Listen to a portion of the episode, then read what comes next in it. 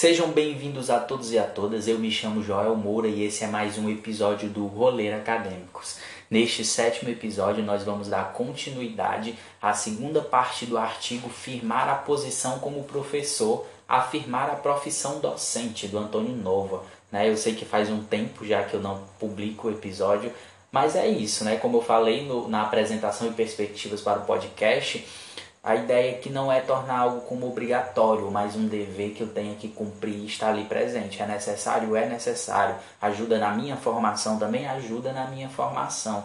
Mas é, enquanto é, mestrando na vida acadêmica, acaba que me, a, essa correria me toma um tempo, né? Então eu tenho que ir escolhendo ali o que eu preciso fazer e o que eu tenho que fazer, né? E o podcast acaba que ficando de lado, mas não vai deixar de ser feito, sempre vai ser feito, por mais que atrase uma semana ou duas semanas, sempre vai ter um episódio novo. Né? Então, dando continuidade a esse artigo do, do, do Antônio Nova, é, a gente vai dar continuidade, né? o, o link do artigo está aqui, quem não leu pode ler, né? e essa é a segunda parte do artigo. O artigo é bem grande, como eu já disse anteriormente, e ele foi dividido em duas partes, como o próprio autor divide ele em duas partes. A segunda parte do artigo tem o título de Cinco Posições para uma Formação Profissional Docente. Né? Então, assim, ele traz uma proposta, né? uma proposta em, em forma de cinco posições para essa formação profissional docente, e ele diz que esse alicerce, o alicerce dessas propostas, deve considerar né, ter como base o, o, o científico e o cultural. Ele até afirma né, que não deveria mais ser necessário repetir isso, né, porque a gente está falando de uma questão de ensino, a gente está falando da questão de educação e isso precisa ser pautado na questão cultural, partindo daquilo que nós vivemos né, do meio e do contexto que estamos inseridos, como do científico, né, através de, de, do conhecimento científico, daquilo que é certo, daquilo que é comprovado, daquilo que a ciência pode afirmar, da verdade científica. Então, mas infelizmente fica precisando dar essa repetição, porque ainda muitos discursos, né? E a gente sabe, o autor, acho que ele fala isso, mas é algo principalmente que fica vem acontecendo bastante ultimamente, existe essa desvalorização da ciência, existe essa desvalorização do, do, do conhecimento. Né? Então, existem esses discursos que desvalorizam o conhecimento. Então, ele diz, um dos exemplos que ele traz, ele traz vários exemplos de discurso que desvalorizam o conhecimento, é sobre o digital, né? que ele diz que é, o que o, é, as pessoas acreditam que existe esse discurso de que o conhecimento ele está aqui na palma da nossa mão, que a gente tem acesso ao conhecimento e ele manda a gente ter cuidado com essa afirmação, porque o que a gente tem acesso é a informação e não ao conhecimento, né? Porque a informação ela nem sempre pode ser autêntica. Isso a gente sabe muito bem né, que essas informações que chegam aí no WhatsApp, em qualquer lugar, ou quando a gente pesquisa e não sabe onde está pesquisando, a informação pode ser muito bem não ser autêntica, né, é, é, e com o conhecimento.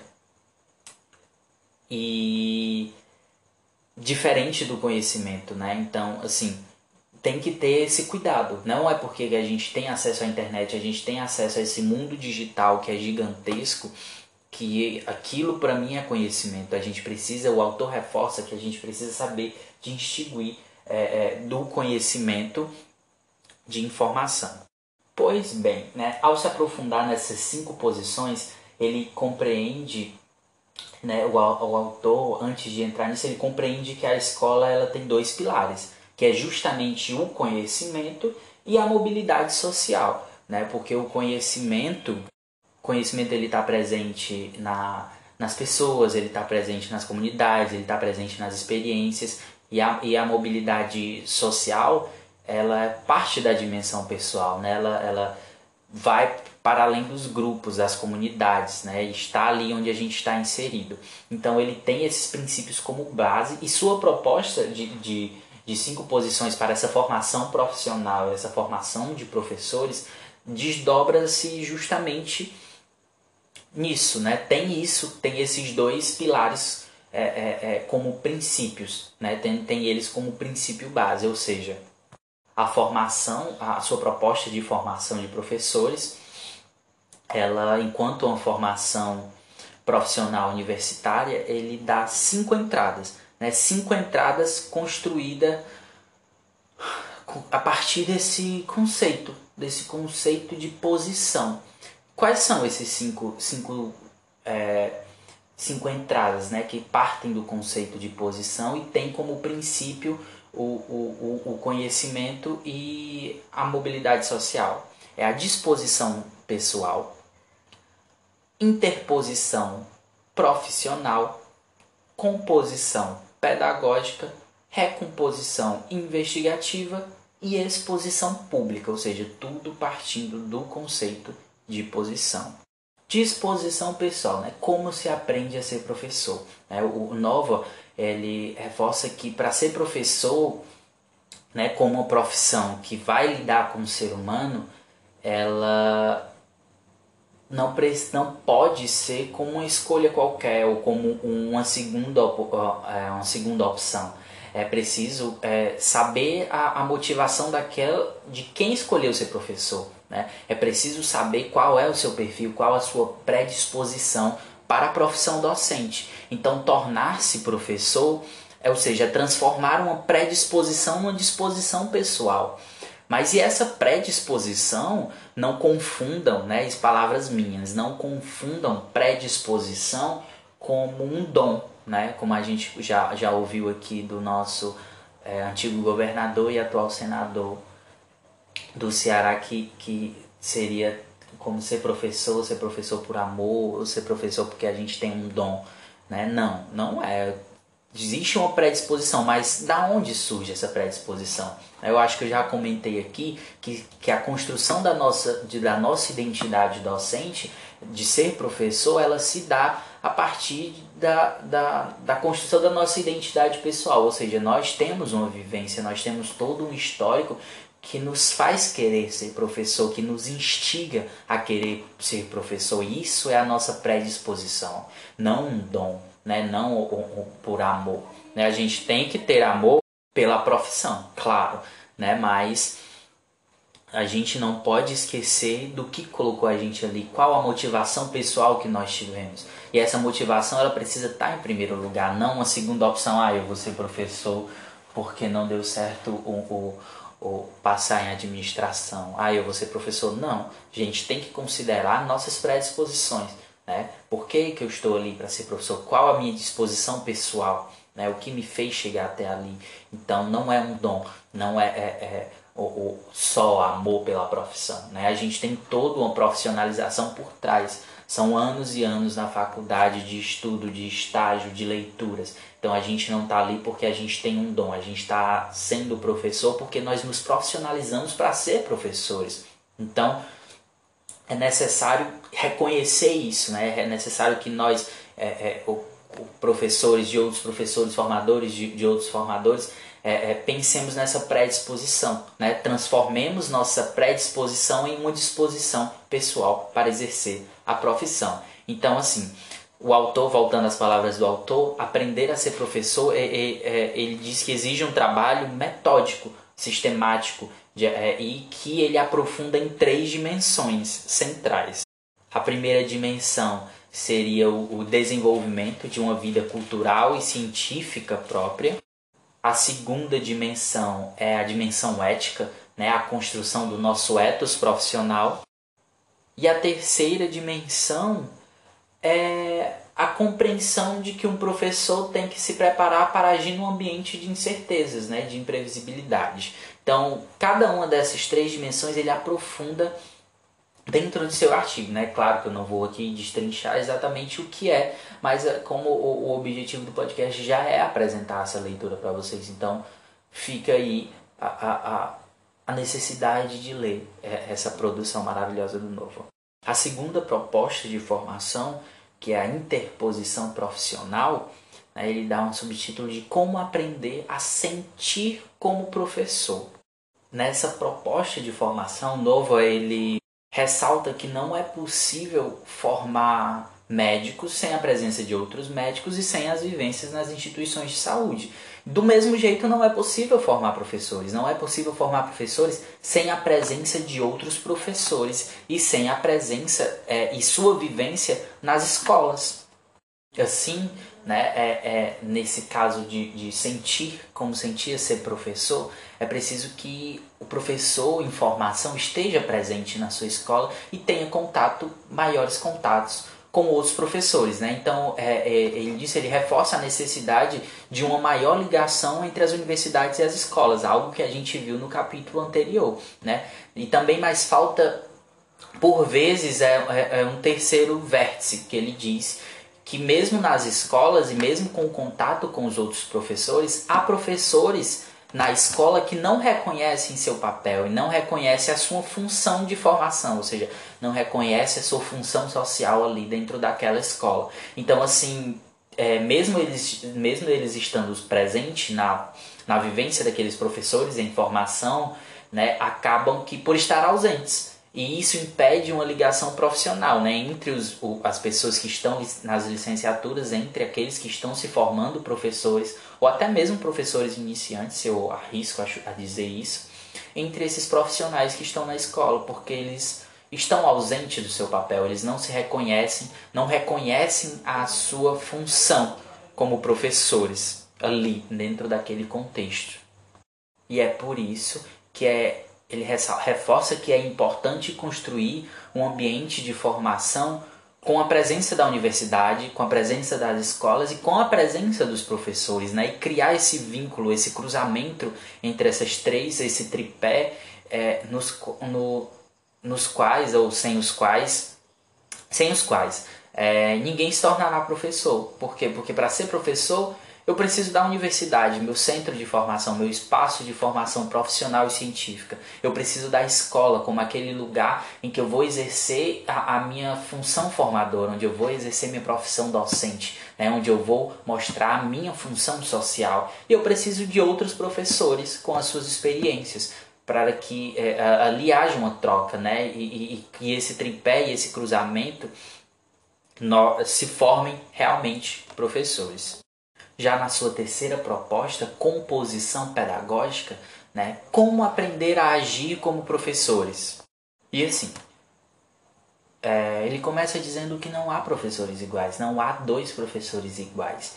Então é preciso que cada um é, encontre uma maneira própria de ser professor, né? E tem a sua composição pedagógica, que é o título desse, desse, dessa proposta.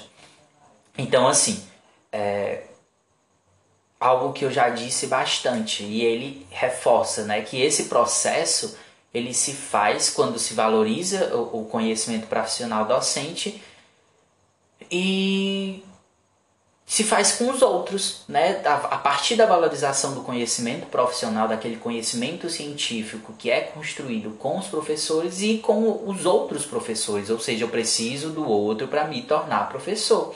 Né? E como eu aprendo a agir como professor, eu preciso do outro. Porque é, é, é, é como tem a, a, Não sei se é o Vygotsky, né? que nós nos tornamos. É, ai, gente, esqueci. É isso mesmo, nós nos tornamos nós mesmos através dos outros. Né? Nós, enquanto estamos na nossa construção da nossa identidade, na construção dos nossos esquemas, né, no nosso desenvolvimento social, psíquico, né, nós nos influenciamos pelos outros, nós nos tornamos nós mesmos através dos outros. E é, não, isso não é diferente enquanto nós estamos no nosso desenvolvimento profissional. Né?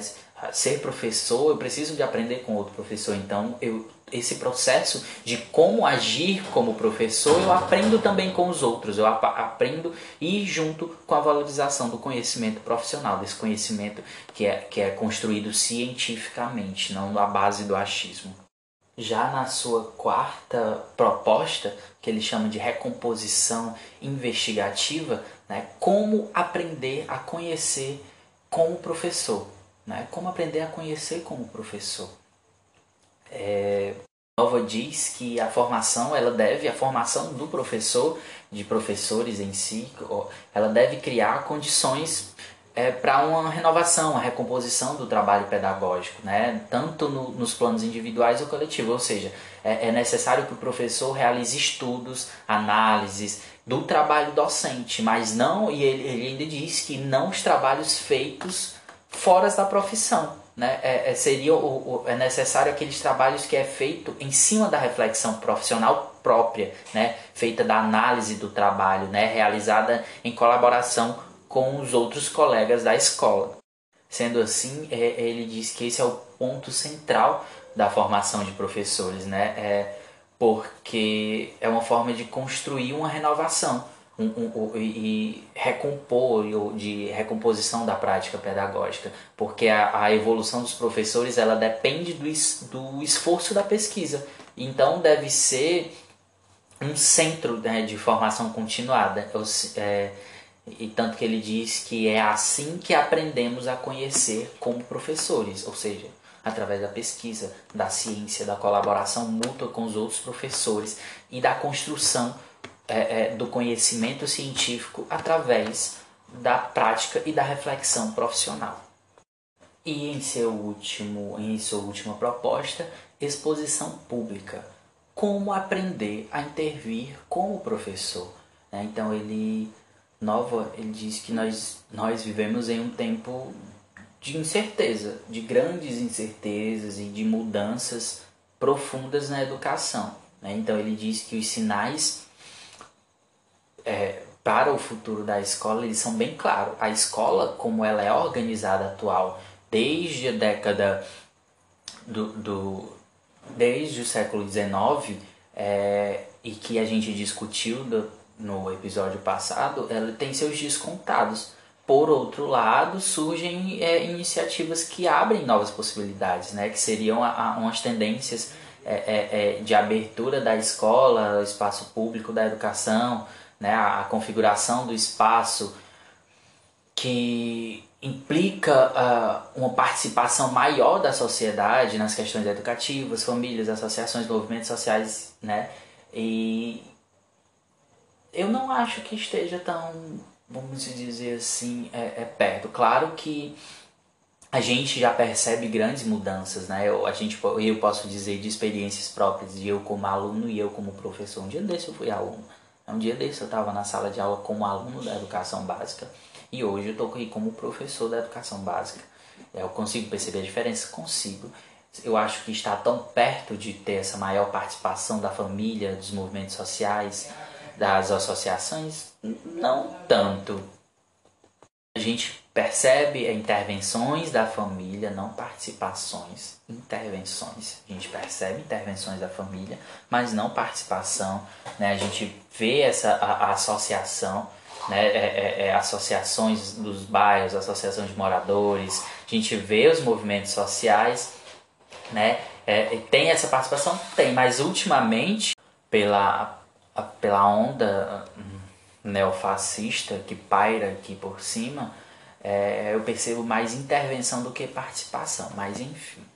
Então, é, é, sobre isso é preciso que o professor ele busque o interesse comum, né? Ou, é, pensando nessa, nessa realidade partilhada onde vai ter um pouco de participação de todos, né? É, e, e, algo que vai ser deliberado conjuntamente. Então seria esse o papel do professor nesse momento, pensar é, é, é, em conquistar ou ser é, pensar nesses interesses em comum, buscar interesses em comum seria como mediador.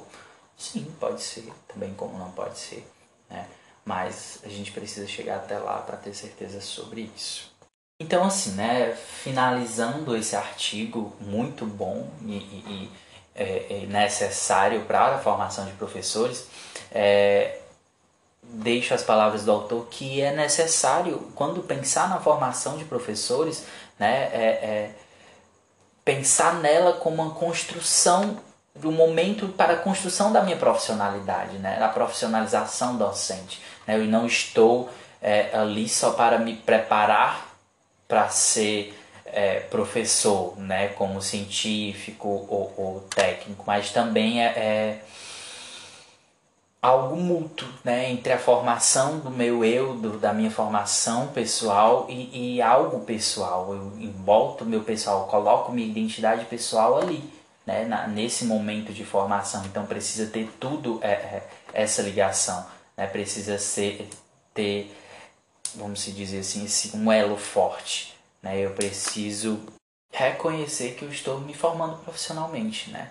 Então a formação ela depende da, da, da profissão de, dos professores, ela depende dos outros, ela depende da construção do conhecimento científico.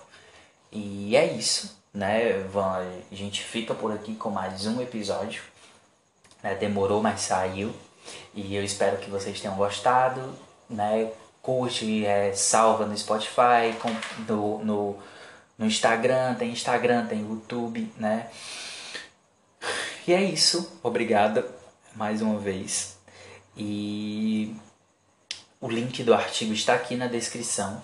Então é isso. O próximo episódio eu já tenho também a, a, a leitura selecionada, que é a importância do ato de ler. Né? Então, de mais uma vez trazendo Freire aqui, mas eu acho uma discussão necessária, né? Porque a importância do ato de ler não só para nós, né, mas também como para a educação fundamental, né, porque que eu estou discutindo leituras, mas será que está tendo leituras? Né, então é, é, é preciso trazer a importância do ato de ler, porque eu não posso simplesmente só ouvir, né? Eu estou aqui ouvindo para ajudar você que está ouvindo, tá aí ajudando na sua formação, né? É, uma, é um complemento para a sua formação, é um complemento é, para o seu processo de formação profissional na universidade, em decorrência da, da, da, principalmente da pandemia, do trabalho, que você às vezes não consegue dar conta da leitura. Então aqui é um complemento e não substitui a leitura. Então eu vou trazer, resolvi trazer a importância do ato de ler para ficar aí esse, esse, essa reflexão, que também é importante a gente dar esse foco à leitura né, na, na nossa formação. E é isso. Obrigado por terem ouvido até aqui e até a próxima.